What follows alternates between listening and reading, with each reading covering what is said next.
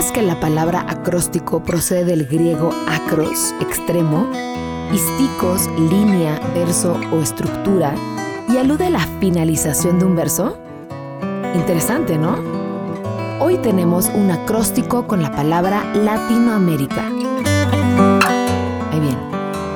Llenos de historia y diversidad, abrazando culturas en profunda unidad, tierra de tradiciones y hermandad inmensa riqueza en cada ciudad. Nuestros colores y sabores sin igual, odas a la pasión que nos hace brillar, aliento de lucha nunca cesar, música y baile nos hace vibrar, épicos paisajes para admirar, riqueza humana que nos hace amar, ímpetu de sueños por conquistar, cantera de artistas que quieren destacar, alegre y vibrante siempre a celebrar. ¿Qué más te gustaría expresar sobre nuestra Latinoamérica?